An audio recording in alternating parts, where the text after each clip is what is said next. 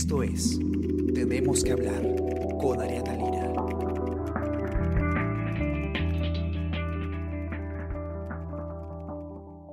Yo, la vez que he reunido con, Cisneros ha sido acá, en esta, en esta sala. nunca lo recibió en mi oficina, ha sido acá.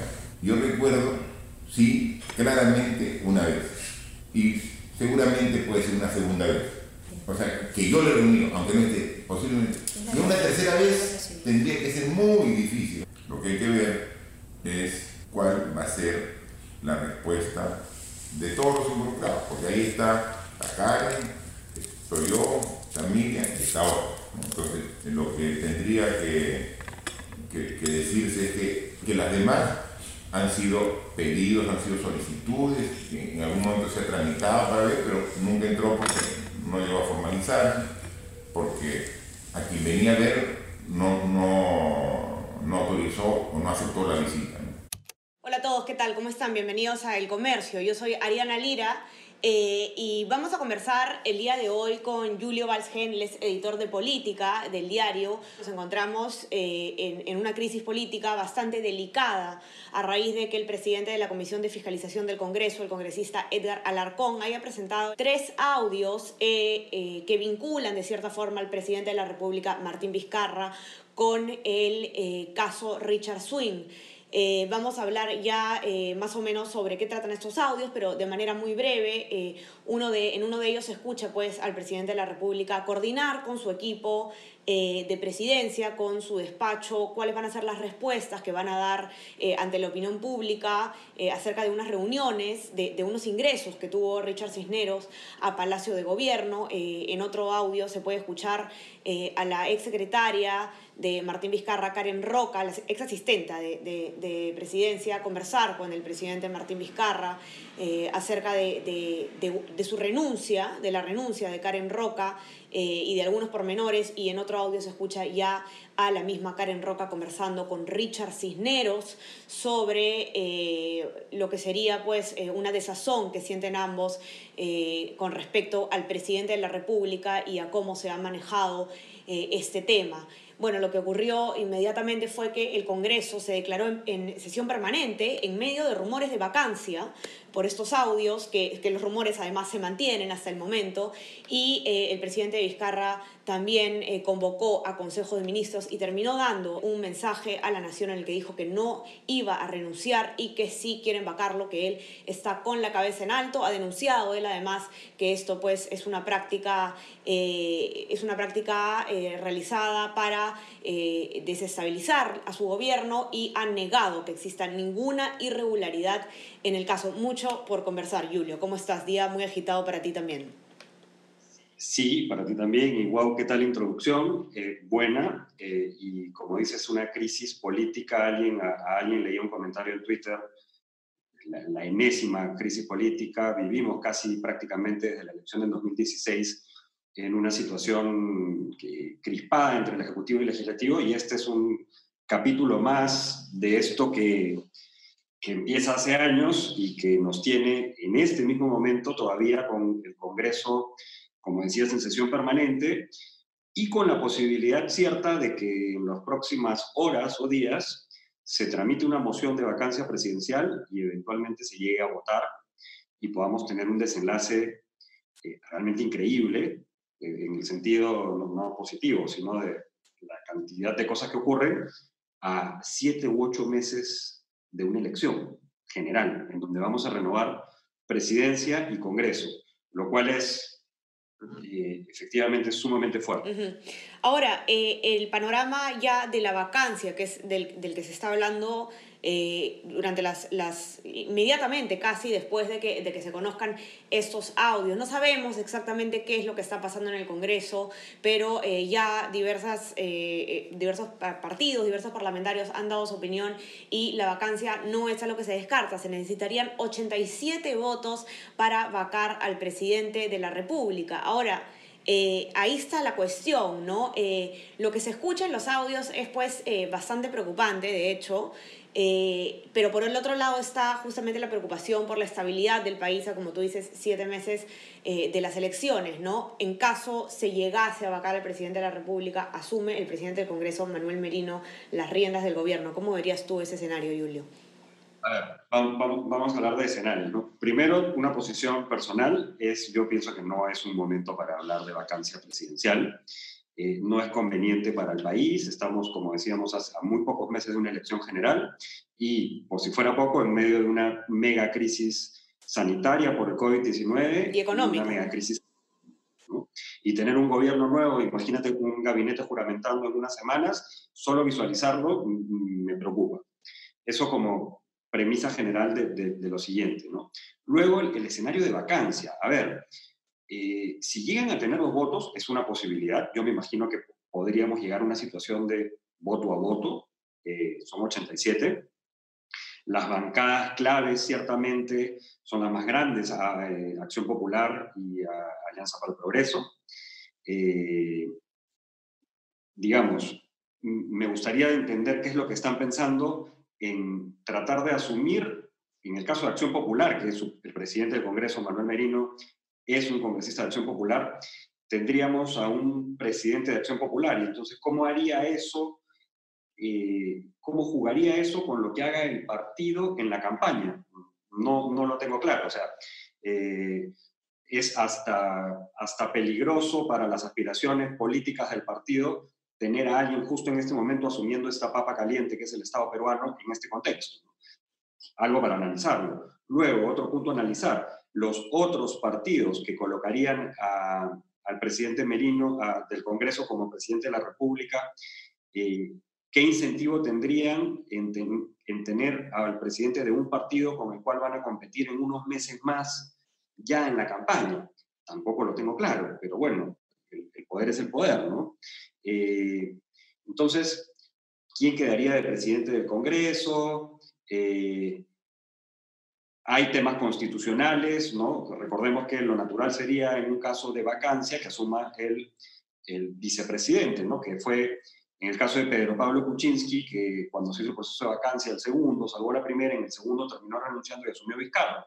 Al no tener un vicepresidente ahora, habría que incluso si es que jurase un nuevo presidente, reformar la Constitución para darle forma jurídica a todo esto y poder tener una elección general en abril y no antes, como, como el que está establecido ahora en la Constitución. ¿no?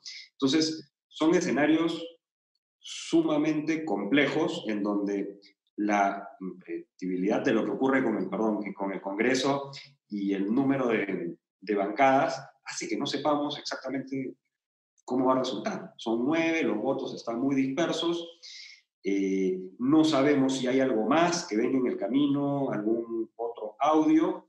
Eh, el presidente Vizcarra ha denunciado complot, esto es un atentado contra la democracia y ha dicho abiertamente además que los congresistas se quieren reelegir y que quieren perpetrar un régimen hasta el 2026. Yo no sé cómo va a ser tomado todo esto por el Congreso, me imagino que no de una buena manera. Eso, ¿no? Porque eh, justamente lo que, lo que, digamos, muchos estamos esperando eh, del mensaje eh, era de alguna forma un mea culpa o una bajada de tono que pueda tener, pues, este, alguna reacción, digamos, amable, por decirlo de alguna manera, de parte del Congreso. Sin embargo, el presidente entra con la pata en alto a dar su mensaje. Yo nunca he negado conocer al señor Richard Cisneros. Lo que sí he dicho y ratifico es que no he intervenido en los procesos administrativos de su contratación. Si quieren vacarme, aquí estoy, con la frente en alto y la conciencia tranquila. Nada de lo presentado hoy de manera ilegal constituye causal de vacancia. No voy a renunciar.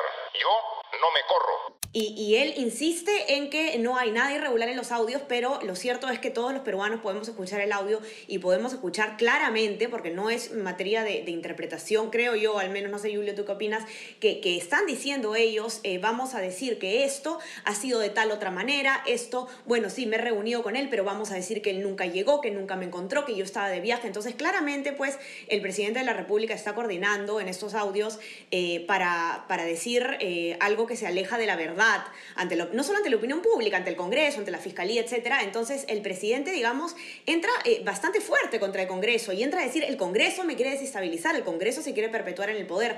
Es, es como que casi se estuviera eh, eh, tirando la vacancia, o sea, como que estuviera llamándolos a que lo vaquen, ¿no? Sí, hay, hay parte de lo que tú dices. y, y, me lleva esto a hablar un poco de, claro, qué es lo que hemos escuchado en los audios, ¿no? También conversemos un poco de eso. Y efectivamente, o sea, esto no es interpretable. Yo sí, yo pienso igual que tú. El presidente junto a su equipo eh, maneja una estrategia de comunicación en una investigación al Congreso de la República eh, que puede ser criticado por, por, todo, por, algunas actitudes, pero es una investigación del Congreso de la República y además una investigación también de la Fiscalía, lo cual debe ser tomado con seriedad. Y sí, pues hacen una estrategia eh,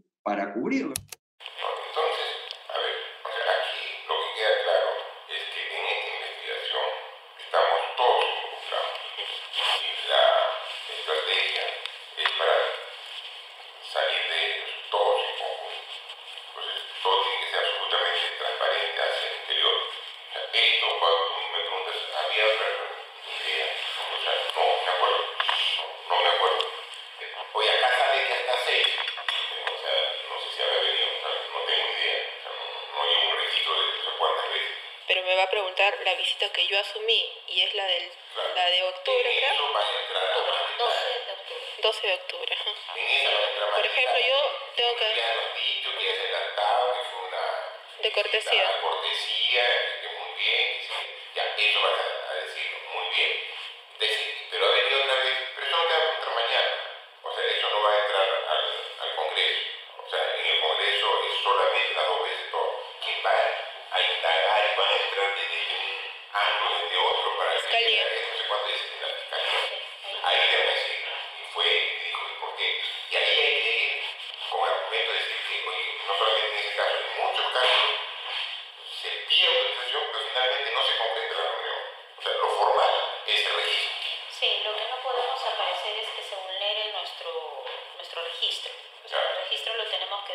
O sea, eso es lo transparente, eso es lo que ha dicho el presidente. Eh, para cubrirlo. En algún momento dice, bueno, yo, a mí no me quedó claro cuántas. Entiendo que dicen, me reuní una o dos veces. Creo que tú tienes más claro, en sus declaraciones exactas, el presidente trató de evitar decir si se había reunido o no, pero la sensación, lo que él acentuado ahora es, yo no lo coloqué en el Ministerio de Cultura. Ok, pero sí trataron de cubrir una serie de cosas de lo que pasó en Palacio. Ahora, eso está mal, es criticable, demuestra un poco cómo se maneja el círculo del presidente Vizcarra. No es la primera vez que vemos un audio de cómo es la interna de Vizcarra. Recuerden el audio de Tía María. Yo recuerdo que cuando lo escuché, bueno, por, por eso que es, cuando no habla frente a cámaras lo conocen. ¿no? Y esto ha sido un poco una puerta a ese mundo también. También te dice que el presidente maneja muy mal su, círculo interno, que supuestamente era tan, tan fuerte y que lo protegía tanto, se rompió y, y, y vaya cómo. Eh, y llegas nuevamente a la pregunta, creo yo, de si todo esto, más allá de lo que haya sido, es suficiente para vacar a un presidente de la República. Claro, pero esa es la eterna pregunta, ¿no? Porque la causal de incapacidad moral puesta en abierta, que puede eh, prácticamente dejarse a la interpretación del Congreso de qué cosa es ser incapaz moral y qué no, qué es ser incapaz moral, ¿no? Es que es muy abierta y ahí, y ahí viene, regresamos eh, al juego político, es incapacidad moral permanente, ¿no? Y, si, si, me pienso interpretarlo es, es algo que no sea, no, no, esto no me pareciera que fuese, pero más allá de eso, finalmente quien lo decide con sus votos es el Congreso. Y el presidente Vizcarra, y por eso que hablaba al principio del 2016 y, y de esa elección, heredamos todavía esa situación, nosotros, no, el presidente no tiene, perdón, una bancada. Y al no, tener una bancada, su posición frente al Congreso es absolutamente precaria. Normalmente, el presidente Toledo tuvo un pacto político y gobernó. El presidente García también tuvo un pacto político, tuvo una bancada mediana en número y gobernó con acuerdos y alianzas. El presidente Humala igual, después se le fue destruyendo, pero igual tuvo una bancada. Hoy día no hay eso. Y lo que nos demuestra esto es que no funciona el, sistema de gobierno cuando no hay un acuerdo entre Ejecutivo y Congreso. Está hecho, incluso la Constitución tiene estos mecanismos para que se rompa un poco, para que volver a buscar una situación de equilibrio. Eh, y que creo que es en estos momentos lo que necesitamos, necesitamos una elección. Eh, y nada, la, situación, la elección del 2016, regreso, nos acompaña hasta el día de hoy. Es, eso creo que lo, lo, que está pasando. Es como, como eh, un, digamos, ya estamos jalando la pita desde ahí, ¿no? Y, y, y claro, eh, sería una segunda vacancia en realidad en cuestión de lo que debió haber durado un solo gobierno, si es que se iba a dar, y, la, y las...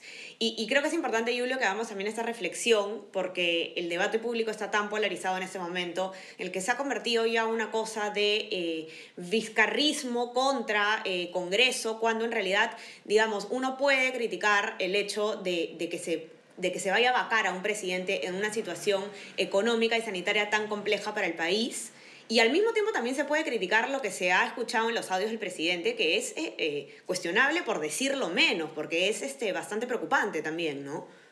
Totalmente, estoy, o sea, pienso igual que tú en ese sentido. Y, efectivamente los escenarios de polarización se van acentuando y lamento que esto va a ir incrementándose en la medida en que nos vayamos acercando a la campaña, en donde vamos a terminar cada vez más polarizados y, y la verdad es que no, no, no, no sirve, ¿no? O sea, decir, yo, yo soy consciente que al decir que yo pienso que, que el presidente Vizcarra no debe ser vacado por esto, eh, sin, sin, saber qué pueda salir después, ¿no? O sea, mis opiniones no es que para nada yo sea vizcarrista, o sea, uno puede criticar al presidente Vizcarra y a su equipo y a, la precariedad con la que manejan el Estado y que han manejado la pandemia, y, y no significa que yo soy vizcarrista, simplemente eh, es aplicar un poco de razón y decir, ok, hay que esperar un poco para llegar a un recambio que nos haga terminar finalmente el capítulo de la elección 2016 que lamentablemente no termina y no sé cómo va a, acabar. Así es. Sí, y, y, también, bueno, sin duda lo que, lo que han revelado estos audios es que el caso Richard Swing, lo que conocíamos del caso de Richard Cisneros, es solamente la punta del iceberg, que hay muchísimo más por investigar eh, en, en, en, este caso en el que el gobierno ya sin duda está involucrado de alguna manera. Y, y bueno, más allá de lo que ocurre en el panorama político, el panorama eh, fiscal, el panorama judicial debe seguir adelante con este caso, pase lo que pase. Y, no es solo el caso Richard Swing, porque el presidente Vizcarra, lamentablemente, pues han salido varias denuncias relacionadas a él. Es el caso Richard Swing, es el caso del familiar político de la señora Miriam Morales, directamente involucrada en todo este rollo. Eh, es el caso de los amigos del presidente también que obtuvieron puestos de trabajo en otros lugares. Entonces, eh, Mira, lo mejor hubiese sido en su momento que el presidente diga, sí, pues, este, a Richard Swing se le contrató porque ayudó en la campaña y quizás hubiese evitado absolutamente todo este rollo eh, de tratar de cubrir la verdad, que es ha terminado en esto, yo creo que por tratar de... Que de hecho eso, eso, que, eso que tú dices lo, lo dicen en, en, en, el audio, lo comentan la misma Karen Roca con Richard Cisneros. Y Karen Roca dice, si el presidente hubiera dicho desde el primer momento las cosas como son, esto no hubiera pasado, ¿no? Y, y, y bueno, es más o menos en lo que hemos terminado. Se han empezado a ver estos dimes y diretes que finalmente con los audios eh, queda un poco en duda pues la palabra del, del, presidente, evidentemente, y no debemos olvidarnos de eso. Es cierto que el congresista Larcón tiene eh, más de un cuestionamiento sumamente válido, es una persona que, que tiene que, que, responder por varios casos, eh, y, y, es cierto pues que estos audios se han grabado sin el consentimiento de las personas que estaban involucradas en ello, pero eso no, no debe desviarnos o no debe, digamos, eliminar el tema de fondo, que es lo que ha ocurrido en, en, en las más altas esferas de, del poder de nuestro país, ¿no? De acuerdo contigo, sí. No, no, y no habíamos hablado de Alarcón, justamente qué bueno que lo traigas a colación. Sabemos perfectamente quién es el congresista Alarcón, ¿no? O sea, a, absolutamente eh, investigado, con un pasado asociado a audios, eh, y, y, ellos tendrán su propia agenda. Sin duda. digamos, para los que no saben, Alarcón está en UPP, UPP es el que Antauro Humala, y Antauro Humala es desestabilizador, y por Antauro Humala que se reviente todo, ¿no? Y, es el partido que está jugando Alarcón, lo cual no quita, más allá de que él sea el que haya levantado todo esto, que haya pasado todo lo que ha pasado, que es efectivamente lo que se ha transparentado o conocido como el audio.